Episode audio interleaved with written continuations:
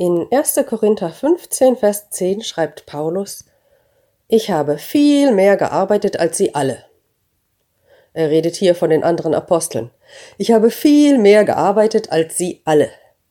Nicht aber ich, sondern Gottes Gnade, die mit mir ist. Man könnte jetzt denken, oh Paulus, da hast du wohl aus Versehen ein bisschen geprahlt mit deiner harten Arbeit und dann noch schnell was Demütiges gesagt nach dem Motto, das war ja gar nicht ich, das war Gottes Gnade in mir. Ein bisschen christlich demütige Kosmetik sozusagen. Ich glaube aber, wir würden Paulus damit Unrecht tun. Ich persönlich denke, dass hier eine Haltung von ihm sichtbar wird, die sich durch alle seine Briefe zieht, nämlich sein Verständnis von guten Werken. Bei guten Werken gibt es offensichtlich zwei Seiten der Medaille, unsere Anstrengung und Gottes Gnade. Wie gehören die zwei zusammen? Was unsere Anstrengung betrifft, schreibt Paulus an die Philipper, schaffet, dass ihr selig werdet mit Furcht und Zittern. Und direkt danach, denn Gott ist es, der in euch wirkt, beides, das Wollen und das Vollbringen. Christliche gute Werke müssen also zwei Seiten haben, Gottes Tun und unser Tun. Rein menschliche Anstrengung wäre gesetzlich. Paulus nennt das Einhalten von Gottes Forderungen aus rein menschlicher Kraft auch Aufrichten der eigenen Gerechtigkeit. Selbstgerechtigkeit nennen wir das. Sie kommt nicht aus der Kraft von Gottes Geist und führt deshalb auch nicht dazu, dass andere Menschen den Vater im Himmel dafür loben. Es muss also ein geheimnisvolles Zusammenwirken von Gott und Mensch geben. Wir hören diese beiden Seiten heraus, wenn Paulus in seinen Gebeten Gott dankt für Glauben und Liebe, die er in seinen Gemeinden sieht. Gott steckt hinter dem, was an den Menschen sichtbar wird. Genauso redet auch Petrus. Er sagt, dass der Heilige Geist durch David prophezeit hat.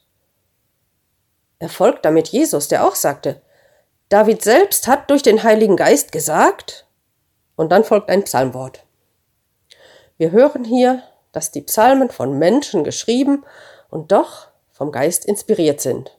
Menschenwort und Gotteswort. Wieder diese beiden Seiten. Wir wissen auch, dass Jesus selbst ganz Gott und ganz Mensch war. Und genauso ist es offensichtlich mit den guten Taten, die wir tun. Sie sind von uns selbst und gleichzeitig von Gott gewirkt. Deshalb denke ich, dass Paulus tatsächlich und ohne eilige christliche Kosmetik schildert, wie seine Arbeit von ihm verstanden wird. Gottes Gnade wirkt in ihm. Es kann ja eigentlich auch gar nicht anders sein. Wir können aus eigener Kraft zwar einigermaßen anständig leben, aber niemals wirklich christlich. Denn dieses übernatürliche Leben findet nur in der engsten Lebensgemeinschaft mit Christus statt. Soweit ich sehen kann, beschreibt Paulus also die einzig wirklich christliche Art zu leben, wenn er sagt, ich, aber nicht ich.